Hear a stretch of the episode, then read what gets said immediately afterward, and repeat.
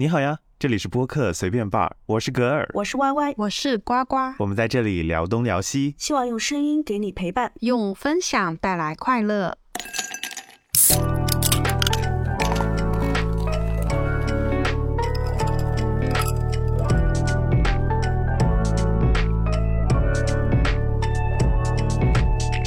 这一期呢，我们要继续我们的下饭剧推荐第三弹，看看这一段时间我们几个主播来为大家收购了多少的电子榨菜。但是，这段时间的话，我主要是加购了很多综艺方面的一些节目，就剧我没没怎么追了，因为平时上班的话，我觉得追剧的话，中间还是没找到特别合适的剧。所以我这边基本上都是搜集了一些综艺，但是我们另外的两位主播可能会给大家推荐很多比较好看的剧。哥儿看了什么？我最近看的剧的话，我是把上一次提到那个就是你的孩子不是你的孩子的同一个系列的那个你的婚姻不是你的婚姻，把它给看完了。它是那种单元剧嘛，上一次也讲，它是五个故事，分别讲述了每个人在婚姻当中可能会碰到的一些实际的问题，然后把它给演出来，并且它里面同样也是加入了一些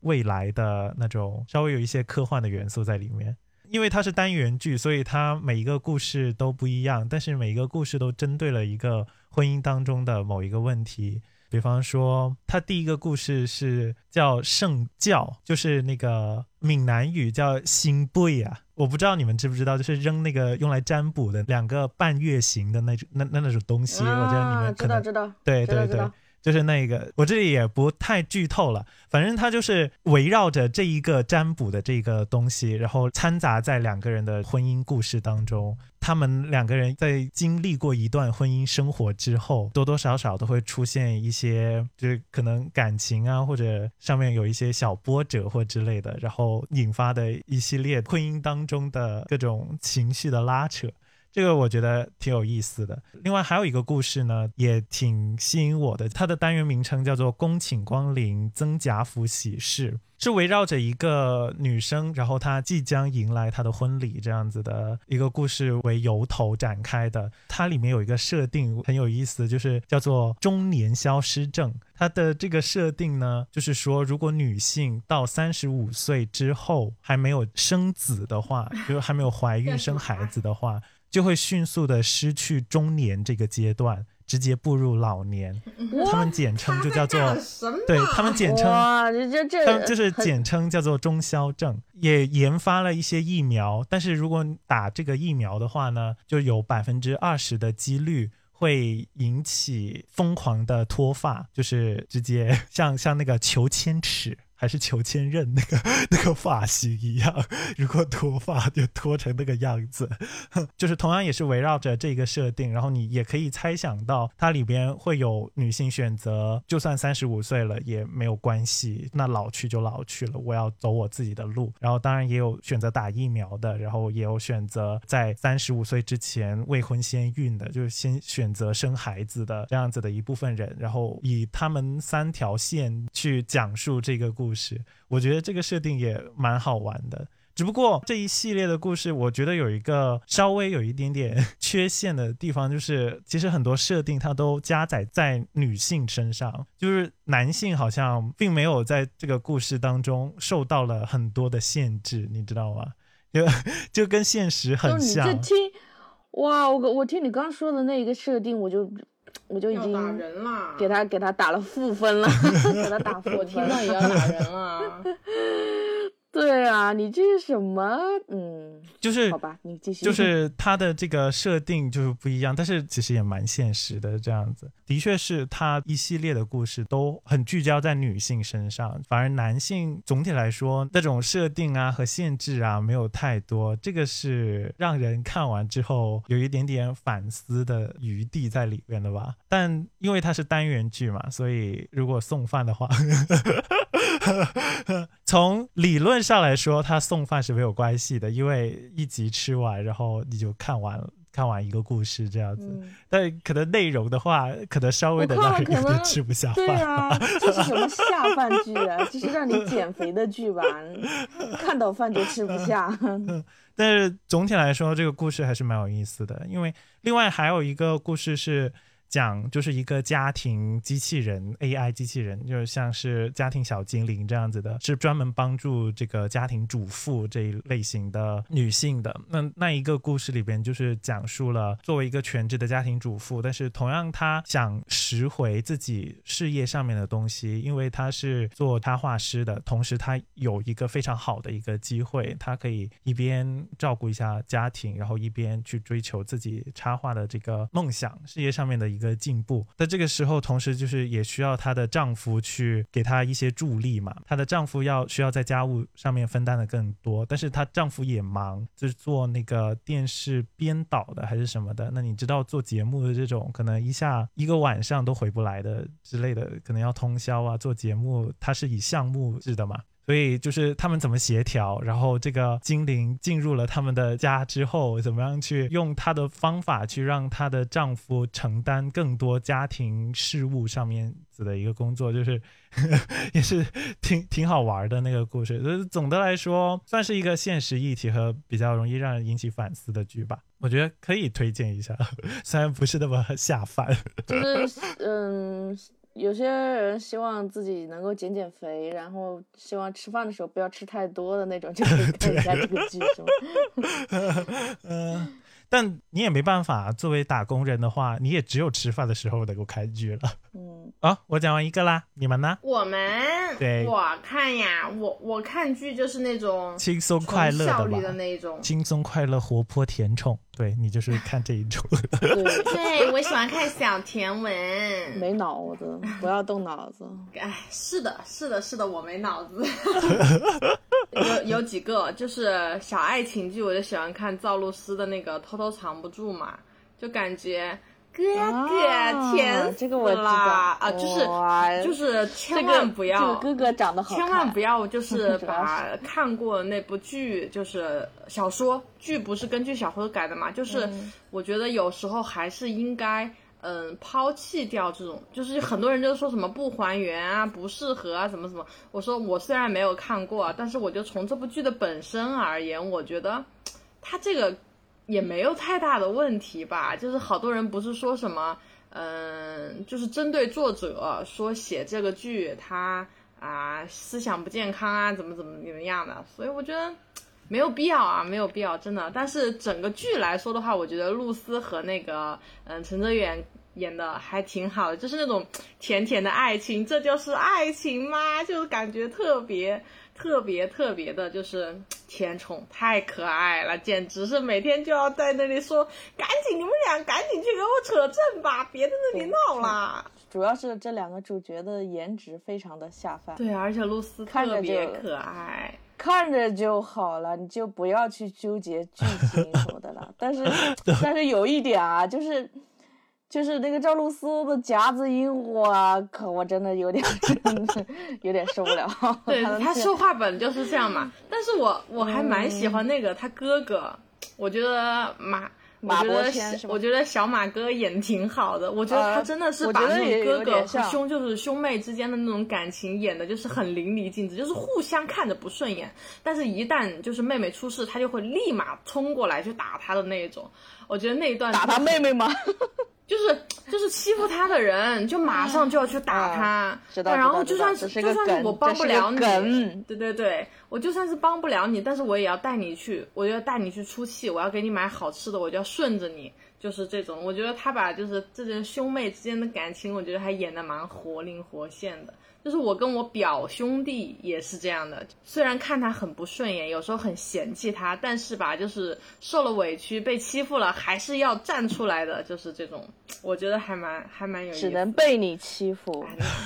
小马哥估计是本色出演吧是吧？主要是小马哥这么，就是他把那个衣服，我看弹幕真的是笑死我了。小马哥不能好好穿衣服吗？为什么衣服要憋在裤子里面，还要加个裤腰带，上面就差一串钥匙了，你知道吗？当时看着把我笑死了。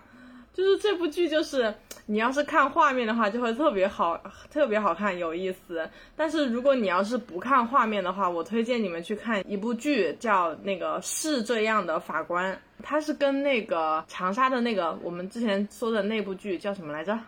解放我有点记不，住了。解放对，碑，它有解放西，嗯，解放就，跟《解放西》是一部姊妹篇，它这一部里面讲的就是，它是讲的法院的故事，法院的检察官的故事。那个不是民警嘛，他就是会见到很多就是嗯、呃形形色色的，就是比如说进局子的人啊。但是这个法官经经历的故事是每一纸诉状告上来的。有婚姻的，就是离婚，因为一些琐事或者是什么样的离婚的官司，然后离婚之后，大家就是得不到一个比较好的赔付，比如说是男方他不愿意付赡养费，比如说是呃女方辛辛苦苦养大这个孩子，然后被被各种就是。就是大就告诉大家，婚姻啊，真的很很残酷。就是后面，然后就是两个曾经相爱的人，到后面就是一定要上法庭，这样就是特别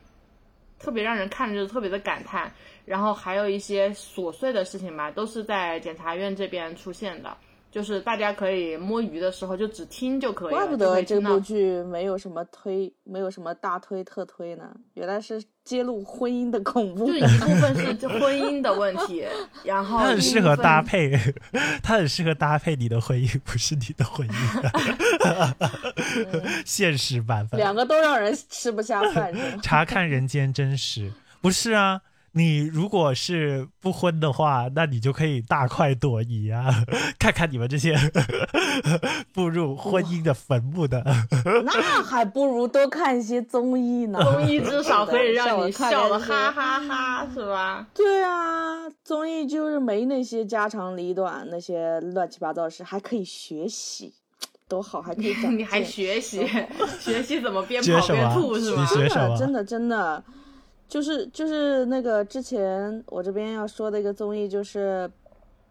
央视出版的，叫《你好生活》，啊。不知，道你们听过没有？就是就是尼格买提和撒贝宁小撒，老师，对，人家姓撒，好你不要扣扣两百块钱啊，扣 两百块钱。撒撒贝宁，撒贝宁之前因为把自己名字喊错了还扣钱了，就是他一共一共是四季嘛，这一部是挺好看的，我看嗯过。他一共出了四季，然后第呃撒老师是第，哎呀，读读第三声好难，好 好难受啊。萨老师，萨老师，萨老师是第二季，我们这里不扣钱我们这里愿扣钱，不扣，拜拜，甘愿扣钱。我们这里不 扣，你讲吧。。老师，撒老师哇，让我想到他那个撒尔币。综艺看多了，嗯时时都会串台。对，嗯，我觉得他们这个挺好，就是去祖国各地，然后去体验当地的一些生活。然后，你知道，呃，撒贝宁这个人，他特别会讲，会从生活中去挖掘一些东西，去讲大道理。虽然他很多的大道理都是在胡诌啊，但是就是你听他说话，你就会觉得很轻松。然后，再者，他这个呃综艺它是央视出品的嘛，啊，整个整个摄影啊，整个分镜啊，还有那些镜头方面，哇，真的是特别特别美，每一帧都是像是一幅画一样。所以就是两个又是央视的主持人，你想想，在视觉、听觉方面都是一个非常好的一个享受。然后还有说的一些内容也是比较轻松的，再加上萨老师他就很会开玩笑，我特别喜欢听他讲话。说话又好听，对，不是不是今日说法那种正经的讲话，我特别喜欢他不正经的讲话，就他跟那个尼格买提之间互相调侃啊，然后还有最最新的一期第四季嘛，第四季把他的那些央视的一些朋友全都请过去了，什么鲁任鲁豫啊、朱迅啊，然后倪萍啊、王冰冰，还有我们的扛把子，哎，那个松鼠叫啥来着？松 康辉，康辉，康老师，康老师，哎呀，嗯嗯，不能叫他松鼠，康老师都请过去了。哦我觉得他们央视 boys 真的是非常的精彩，可惜就是后来央视就呃广电不是在打那个什么主持人要走正风嘛，不能去经常搞这些娱乐性的东西，所以他们这个后面就没有再继续下去了，只出了四季。但是我觉得四季也是万人血够看的。书，万人血书，希望他们跑遍祖国山河，对带我们领略。祖国对，但是没用，对，没用，因为因为广电爸爸不允许，所以就就没有。但是我觉得这个还是很好的，又又能对吧？又能当电子榨榨菜，还能领略祖国风光，还能学到一些生活，道理。我觉得挺好。对这个饭都吃的特别的心旷神怡。对，就感觉你看着这个节目，你不不自觉的吃饭都受，变慢了很享呢。受。是的，有种坐在山坡上面野餐的感觉。那忆苦思甜，要吃口饭的话就，就 Y Y 就可以看种地有没有？哦一，边吃米一定要吃着吃，哎呀 看着我种地。我还没那个呢，我还没我没追到呢，我现在在一步一步的在追，还没嗯追到种地吧，但是我已经收藏了。但是但是搞笑搞笑就是那个那个看了那个上一次我们说过吗？就是那个就最近我最近在追的那个《快乐再哦出发》啊，我现在追到追到第二季了啊，就是他不才出了两季。再就业男团。对，这个是真的搞笑，他们真的是我，你打死我，我也不相信他们有剧本。可能说有一些设定是有的，但是有剧本是肯定没的。你看他们每个人的状态，太就觉得轻松了不是正，常都是太的状态，轻松了，就感觉我都不在意，对，就，演不出来，在意。演不出来的那种，演出来你都觉得夸张的。实在是 就是就泡了这么多年，大家都是已经在一个染缸子里了，你知道吗？就感觉就是那样的，实在是太自然了。对他们打的是什么？他们当时打的是一个户外旅行体验类的真人秀。一般这种吧，我我是会，我是一般是先是被这个去吸引过去的。然后呢，我一般对这一类的真人秀综艺呢，我都会看他们去哪个地方去玩儿，主要是集中在那个地方的本身。然后他们自己做那些明星做什么游戏啊什么的，我都我都不太 care 了。但是这个就完全相反，我不 care 他们去哪玩，我就 care 他们自己在一起。开玩笑，然后就吐槽，对，只要看着他们就好。对对，看着他们你就好搞笑，你天天就怀疑，哇靠，这些人的精神世界到底是什么样？就给他们一 摊茶，我们会不会瓜子，还有下午特别快乐。对，我们会不会还有听众并不知道在就业男团是哪几个人？我念不出来 OK，就我这是当年快乐男生，他来给大家家介绍一下。对快乐男生那那一些有冠军陈楚生、亚军苏醒，后面我也不知道还有王栎是第几名了然后分别是王栎鑫、王铮亮张远和陆虎他们六个人，对他们六个人。他们是由那个就是欢迎来到蘑菇屋这一档节目，然后衍生出来的，要给他们单独做一个综艺啊。谁知道一做就爆火。当时第一集做的时候就是没有钱嘛，没什么赞助商，然后非常非常的穷。他们录了录了七天吧，七天就一个节目就出来了。然后第二季就是去的东北，特别特别的欢乐，我觉得特别适合下饭。他们也特别穷，就就可以看出来真的没有什么经费，都要让他们自己挣经费，是的，太搞笑了，挺好。的，我觉得。对对对，我觉得挺好的，而且关键是，关键是他他们这节目不仅仅是搞笑，就是这六个人他们真的是有实力的，随时随地给他们一把吉他，他们就会立刻就是词曲就上来了，真的是超牛，而且都是都是很好听的，不是像别人那样乱唱的那种。你在映射我这谁？个 啊啊，那那那我就不知道了。比如说那些有的已，对啊，已经有有的歌都能唱走调，还能上晚会的那种人，我就不知道是谁。啊，还有那种一个演唱会就在那打啊 碟、弹吉他，然后就是那种是吧？呃，我我不知道你在说谁。我不知道你在说谁。反正他们六个人的业务能力是非常非常对，还还有那个谁咱们 Q 流程，真的可以，真的特别有意思。啊，苏醒，苏醒对，对对，苏醒他是他是编外节目编外主持人，他他特别搞笑，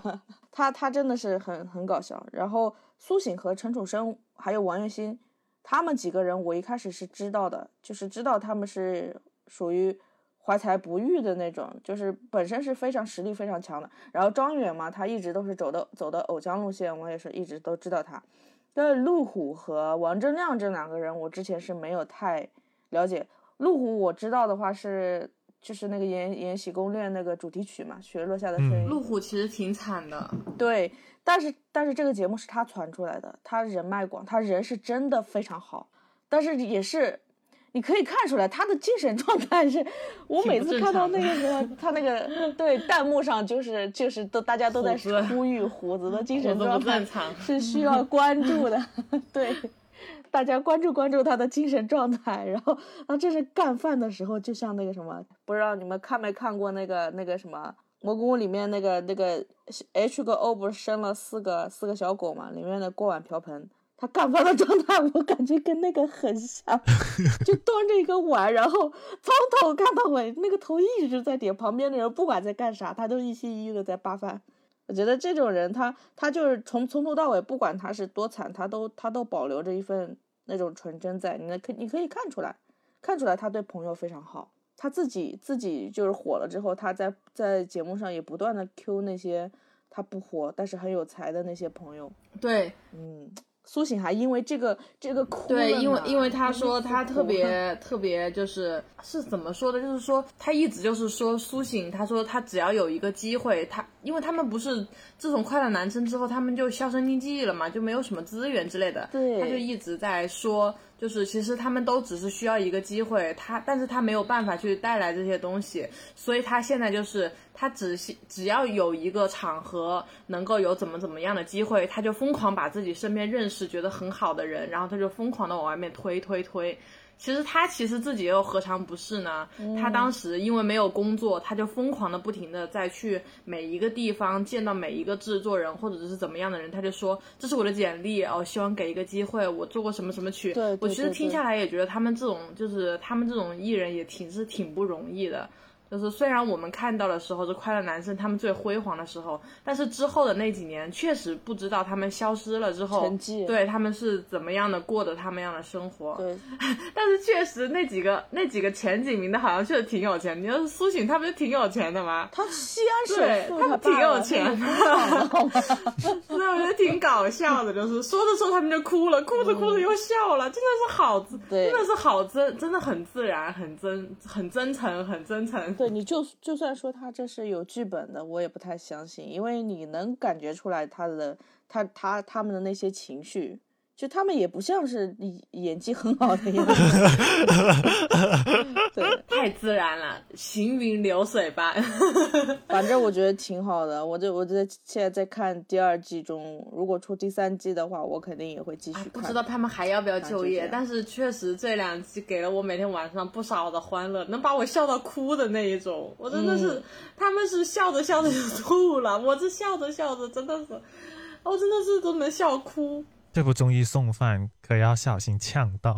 啊，对，真的真的，我是中间会中间被呛过一次，就笑呛，然后我同事在旁边很惊讶的看着我，你怎么笑成这样？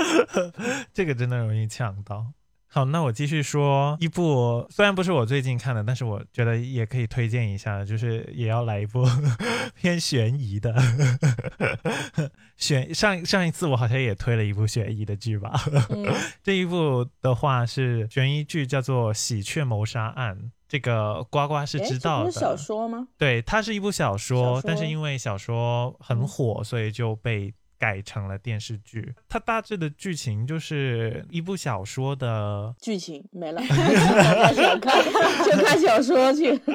它大致的剧情就是一部小说的最后一部分不见了，然后这个编辑就要去寻找，然后它采取的是双线结构，那部小说里边的剧情和编剧去寻找这个小说的最后一部分的那个剧情，它就是交叉的去进行一个插叙的描述吧。然后整个剧的那个镜头语言也非常的有意思，因为它是故事里和故事外这样子。最让我非常深刻的一个镜头，就是在乡村的那种小道上面，现实当中的女主人翁从一个马路这一边开车开过去，然后另外那个故事里边的侦探那个主人翁，就是因为这个小说也是一个侦探故事，然后这个小说里边发生了一场命案这样子，然后那个故事里边的侦探呢，从马路的另外一边又开车开过来了，他就用这样子的一个镜头交代你已经从现实的世界，然后进入到这个小说里面的世界，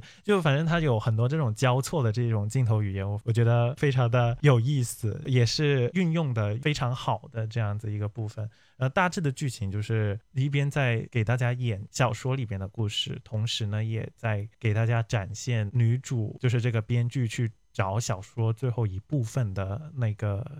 探索的这个故事，一层一层抽丝剥茧，然后最后两条线汇合的那个感觉，哦，天哪，这个就是需要你们自己去看了。但是我觉得这个还是一部不错的悬疑片，嗯，呱呱可以来认证一下，呱呱应该也呱呱也看了，我推荐给呱呱看了，呱呱看过小说，呱呱没看，还没把剧看吗？呱呱不想听 English，不 可以让我吧。两点零倍呱呱说速。吃 吃饭的时候不适合看悬疑，只适合看小。哪有？嗯。呱呱也看悬疑剧？哎接下来呱呱就要向大家重磅推两部悬疑剧，好看。好，好，第一部来自小破站，叫《古相思曲》，嗯，听听过吗？这个听过最近很火的哦，前段时间。嗯这个这个对对对，很火很火它它真的是题材真的好新颖。嗯它是虽然是就是它以男主的视角来写的，但是这个故事却播放的顺序却是倒序倒序。它是我见过第一个，嗯就是他是以男主的第一视角来写这个故事，以男主的经历来写这个事情的顺势发展，但是每一步的顺势却是女主见他的最后一世。嗯，就是这个这个剧情实在是太巧妙啦，就是没有任何什么情情爱爱，但是我感觉他们之间的每一丝每一句，然后每一个表情都。女女主都透露着我我爱你，然后男主慢慢发现自己爱上了那个女人，他们之间的那些瓜葛，就是那些嗯、情愫方面的，就是呃，我为你怎么怎么样，就是我做的每一个事情，其实都是为了你。他想拯救你，但是他救不了。他想为女主做的所有的事情，想改变这个故事的结局，但是他发现他不能。女主总是不自觉的走向了她不想让她步入的那个结局。她想救她，但是她救不了，就是这么无力感。但是这部剧就这样结束了，简直是太好看啦！很好。你这么几句话就把这部剧最精彩的部分剧透了，别人一点惊喜都没有了。好像这个哦故事，他把这个故事是好像是哦，他把整个故事讲完了，对对 对，的确是，对啊，就是就是他最精这部剧最特立独行、最精彩的一方面，最观让观众一开始摸不着头脑的一方面，就被他这么但但是但是剧情，但是剧情的结尾我没有说，但是剧情的结尾我没有说，结结尾是你们可以自己看。你不是说就这样结束了吗？我没有说结尾我没有说结你尾，们说我没有说结尾。我再说一遍，我没有说结尾哦。这个结尾好的好的好的，你好的别说了，没有暴雷别说结，没有暴雷。我没有说结尾，我只是说这个故事的走向却是那样，但是结尾我是没有说的，大家可以去看。嗯，结尾还是还是有惊喜的，大家自己去探索。对，那另外一部呢？另外一部就是最近最近新看的那个《莲花楼》嘛，哦，莲花楼刚刚出完啦莲花楼真的很好看，它是它是制作真的好好。我最欣赏的就是我最欣赏就是它没有女主角。对他的他的感情剧 也不多，他的感情剧也不多，但是但是就是特别好看，就是一对一对老父亲带着一个傻儿子的故事。一对老，对对对，哎，主要是这部剧我不知道为什么，就是别人是磕那个，就是感觉我在磕男主的 CP，你知道吗？就是一一对 CP，我觉得我特别磕他们，就是两个仇家。十年之前是仇家，十年之后变成冤家，就是仇家要互相救赎，我要救他，我要救他，我要救他，特别有意思。然后带一个傻儿子，相爱相杀，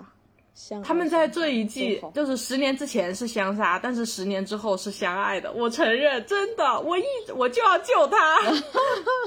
特别可爱，特别可爱。然后傻儿子也特别有意思，我觉得傻儿子演的那个角色也挺有意思的。大眼仔，哎，对对对，有曾舜晞吗？我觉得弟弟演的挺好的，真的。嗯嗯我觉得弟对弟演的那部剧真的挺挺好的。他虽然是演个傻儿子，但是一步一步都会看得出他在进步，他他慢慢的在成长。我觉得挺好看的，然后里面的剧情每一可以部都是就是两跟那个什么一样，就是呃跟当时那个叫什么啊那个哇哦那个叫就就是差不多两集就是一个地图，两集开一个地图，进度特别的快，每一集一个地图都会讲一个故事，这个故事都跟呃十年前的一桩案件有关。就是傻儿子他爹死了，就从这个地方开始延伸了后面十年之后的故事。我觉得大家可以去看，真的特别好看，入股不亏入股不亏，真的我已经放在我的 list 里面。入股不亏，简直是极品。这是这几年就是好看的悬疑里面，古装悬疑里面没有情情爱爱，也让我看的津津有味的剧。有小甜文不就够了吗？在这里看两个老父亲带孩子多好啊！哎，是的，是的，爱情就好好的爱，你这样偷偷藏不住，好好的爱，爱到河里去，我都爱，我我宁可沉在里面，沉浸式体验爱。糟糕啦，你陷入爱河啦！那个里面每天都冒着粉红泡泡，一想着今天晚上要看哥哥啦，我就很开心。哥哥，哥哥不会生气吧？对 对，然后悬疑就好好破案，你看看《古相思曲》和《莲花楼》，真的也挺好看的，推荐大家入股不亏。嗯，不错不错，推荐的比较高高级，我认证，我认证。呃，新闻都认证了好吗？说我们莲花楼请了国家级的嗯舞蹈演员，好好说话，好好说好话，好验好说话。不然人家都听不懂你在说什么，就制作制作很好，制作真的给你打制作真的很精良。然后他们特意建了那个莲花楼的那个小楼小破楼，挺好的，嗯。特效啊、打斗啊都特别的丝滑，还请了那个国家级的舞蹈演员去做里面的演员，嗯，真的很厉害，还是被央视点名表扬了哦，所以真的很精良哦，推荐大家去看。嗯，央视认证。嗯哼那我接下来就继续推荐一部悬疑的综艺，叫做《谁是内鬼》。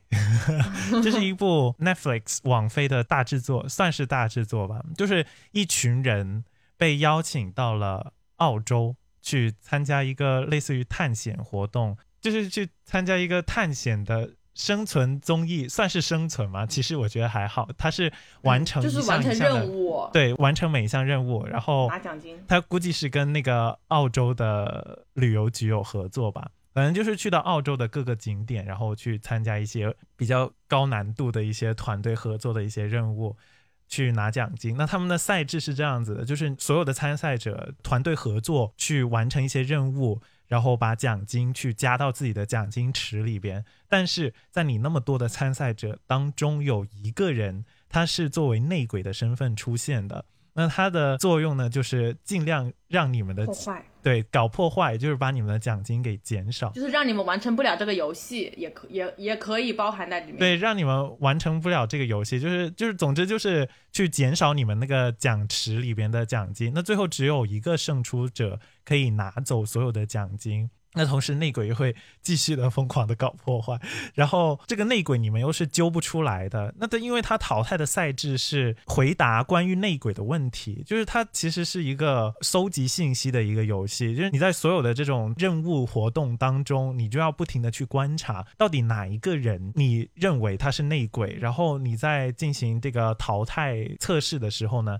你就要回答心目中的内鬼是哪一个人。那每一次淘汰测试是有二十道题，那你如果回答的准确率越低的话呢，就是最低的那个人就会被淘汰掉。那有的人就是非常会玩，因为这是一个既需要团队合作，又是一个各自为战的这样子的一个游戏，并且节目组呢，他又把每个人的心态都给拿捏住了。就是他像有一些任务看起来好像一切都很顺利，然后内鬼也没有捣乱，但是到最后一步的时候呢，节目组会突然间给你加一个规则，这个规则就是说比赛当中剩下的一个参赛者就可以看到这个规则，就是说你可以让这个任务失败，并获得你个人的好处，又或者是让这个任务成功，然后把奖金加到这个奖金池当中。这个对于某一个人来说吸引力是很大的，因为他就是等于可以在下一轮免除被淘汰嘛。那因为你每个人都想活到最后。所以，当那个时候，如果他选择了放弃整个游戏，大家又会怀疑说，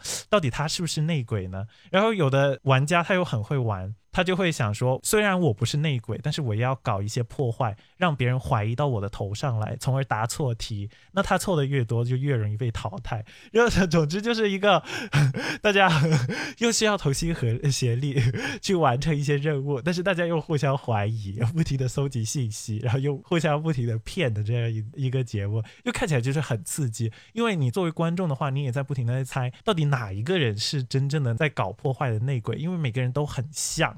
但是他做了这些事情，你觉得他是？呃，突然间他在下一个环节的游戏当中，他又那么拼命，你又觉得，哎，他好像又不是，就非常非常有意思。对对对对对，就是非常有意思。然后随着每一次的淘汰，你又会推翻自己前面的所有的猜测。而且他们设置的那个游戏非常的好玩，并且他们去到的是一些澳洲的一些比较有名的景点，就当中像什么大堡礁啊，就直接去潜水找那个宝箱，然后还去到有一个是荒废的监狱，然后让他们去进行一个团队合作的越狱之类的这种游戏，游戏也看起来也非常的好玩，稍微的烧脑。那我印象最深的是有一个游戏是叫做抢劫银行，表面看起来很简单。那游戏规则就是有一队进去去拿现金就可以了。他进去之后呢，桌面上摆满了所有的现金，然后发现里边的现金其实是放置了各国的货币，然后并且呢，他们会听一个领队吧，领队在另外一个房间就看着他们去，呃，那个汇率兑换表就在领队的房间，他就只能听领队的吩咐。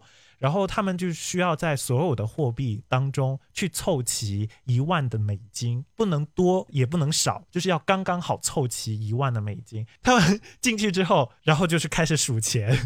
就开始数够多少张。它里面有什么？呃，英镑、法郎，还有越南盾。各种各样的那种货币，他们就要在里面凑那个，这个是让我觉得哇，我的天啊，看起来好像很简单，但其实这个任务真的超级难，因为他们要数清楚，然后换算对那个汇率，对对对对，最后要凑，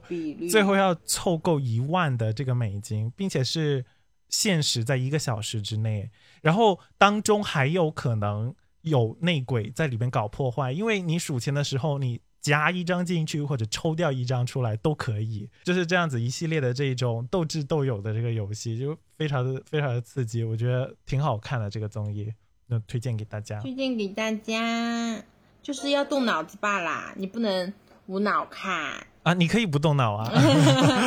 作为观众你可以不动脑，作为观众你。反正你也不玩这种节目，不动脑，可能到时候谁是谁都不认识了。对呀，观众可以只负责观察，因为你不用了解游戏规则，你就你只是看着那个游戏非常的刺激，但是你负责的就是观察里面。只要知道最后谁赢了就行。对对对对对对对，只要只要猜测，观众的参与感就在于猜测到底谁是那个真正的内鬼。谁是内鬼？是挺好看的，我看了一集，但是我我当我当时很惊讶。当时啊，我压根儿看不出来谁是内鬼，你知道吗？我懵了一下，他们告诉我那个人是内鬼，嗯，挑战，因为挑战到呱呱的智商了，因为我当时没有在意，因为里边 有的角色他很会玩，就是他自己不是内鬼，但是他要把别人给诱骗进去，让他搅混，对，让他搅混，就是搅屎棍的，他要混淆别人，然后让别人被淘汰嘛，然后他就故意的。就是走到一半，他就把东西给扔掉了。然后另外的一些队员就说：“啊，他为什么把东西扔掉了？他是内鬼吗？”就是这样子。他很可疑，对他很可疑，就就是这样子啊。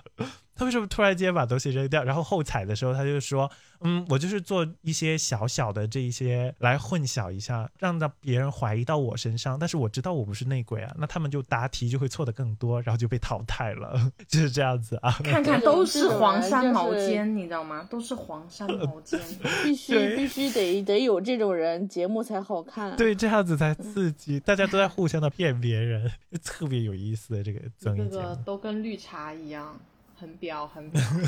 我这边还有一个综艺，就是我感觉这个综艺是是应着时应着时代出来的，因为前几年我们不是就是疫情嘛，然后大嗯家不能出去，就引出现了很多就是周边游，然后还有就是呃周边露营，或者是周边就是有的人甚至是在自己的家楼下露营的这种情况。然后那个爱奇艺就出了一个一个那个综艺叫《一起露营吧》，我不知道你们听过没有？没有，它是专门专门做户外露营的一个真人秀，虽然说是呃就真人秀嘛，肯定是有一些作秀的成分在，但我觉得作为电子榨榨菜的话，还是非常非常适合的。他们就是现在已经出了两季嘛，然后每一季就是请几个固定的嘉宾，然后去不同的地方去选那些选几个几个嘉宾想要去的露营点，然后在那边露营，给他们提供提供一些装备，什么帐篷啊什么的，然后让他们自己搭，然后在在那边去自己做饭啊什么，反正就整个整个记录整个露营的过程嘛。然后很搞笑的是，这一个节目当时呃做出来之后，很多观众在下面信誓旦旦的说。看这些明星搭了帐篷，肯定都不不在帐篷睡的，全都到酒店去睡的，就说的很很像他在现场看到了一样。然后，呃，这里面的有有一个 MC 是是杨迪嘛，然后杨迪就非常的气愤，然后每一次都拿出来，对，每一次都都出来，然后就说这个，哎呀，你别这样，你这样干的话，到时候观众又说我们去酒店住了什么什么，然后后来干脆就直接躺平了，然后说，哎呀。搞这些干嘛？反正我们最后都会在酒酒店住的，这种就是自自我调侃。哦，然后是不是呃雪晴？还有雪晴和那个孟子义？呃，没有没有没有雪，没有没有雪晴，不是不是，就是第一季的话，女嘉宾是那个黄雅莉，因为第一季他们全是露营小白嘛，但是黄雅莉她是，她是一个可以说是一个露营大神了，然后就带着他们，然后还有一个还有一个主要的人物是陈伟霆，陈伟霆，我记得特别清楚的是他们在第二季开始的时候，他们第第二季他们选陈伟霆选的是西藏灵芝去露营嘛，然后他为了证明他们不是住酒店，他在灵芝的时候，他呃自己去 solo 露营的时候，就是开直播开了一整晚，就把手机架在他的那个单独的帐篷外面开了一整晚，就是为了要证明他不是他们不是住酒店，就是为了打破了这个这个评论，就硬刚。但我觉得这个这个也挺好，挺好玩的。就他们这个节目都很轻松，你知道吗？就没有什么特定的、特定的一些东西。就吃的东西的话，就是想吃想自己做，带有什么食材就自己做什么东西。然后有什么游戏的话，也是在他们自己平时玩的一些游戏中间，就是带卡牌啊，自己带卡牌过去。没卡牌的话就，就自己想想一些就是户外游戏，也没什么固定的一些东西。我觉得这没有就是脚本，一场嗯全发挥，纯自己来。对，就是没有那种什么勾心斗角，也没有什么特地的竞技类的一些东西，就是看生活。我感觉就跟你好生活那一挂的吧，轻松，就不需要动脑嘛，不需要动脑，也比较轻松，但是你也可以看到美景的那种。那我这里推荐一个最近看到的类似的，来自台湾的，叫做《极岛森林》，也是一个露营类节目。啊，这个哇，主持人是那个哇哦，这是我的大人哥，陈柏霖 对，陈柏霖主持和啊，他的小这个我都不准备拿出来说的，这是宝藏。开始了，开始了。这个在 B 站有哦，这个这个 B 站好像就能看。极岛森林，他当时出来的时候我就追了，对，好像陈柏霖真的是哇哦。二零我只我只能说他好好直男 二零二二年上的，然后二三年准备出第二季这样子，第一季在去年上了。很好很好。对我我觉得他们这个他们这种综艺的拍摄手法哇，真的是那个画面是怎么拍出来的？就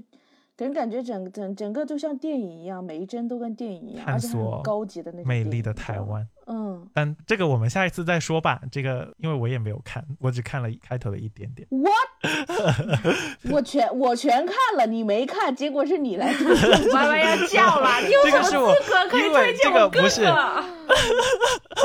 因为这一个，我一看他的那个海报，我就觉得这是一个值得推荐的综艺。但是我觉得就是预告啦，预告啦，我下一次我们再再说，等我看完，我就可以有跟 Y Y 有更多共同的话题。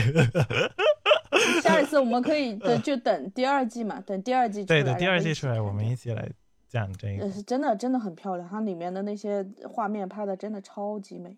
好，今天我们给大家推荐了下饭剧第三弹的一些内容，包括一些电视剧和综艺。那么电视剧呢，也有一些悬疑类的，对吧？让你吃饭的时候很紧张，就是吃不快的那种 剧，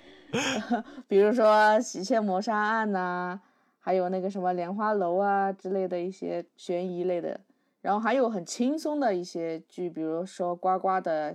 小小甜剧、绝世小甜剧、偷偷藏不住，然后还有我这边的一些让人喷饭的综艺，比如说《快乐再出发》，然后还有那个什么，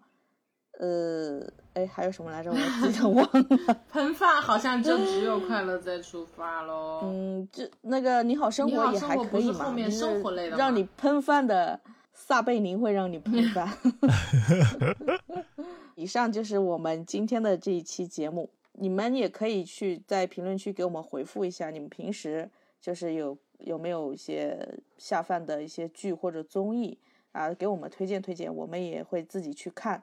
然后大家可以一起讨论讨论。更新更新一下我们的这个下饭剧 list 嘛，对不对？那这一期我们就到这里，感谢大家收听我们这一期的节目。喜欢的话呢，记得订阅我们的频道，给我们点赞，多给我们留言互动，多多转发，介绍给你们朋友听也可以。那我们下一期节目再见，拜拜拜拜。拜。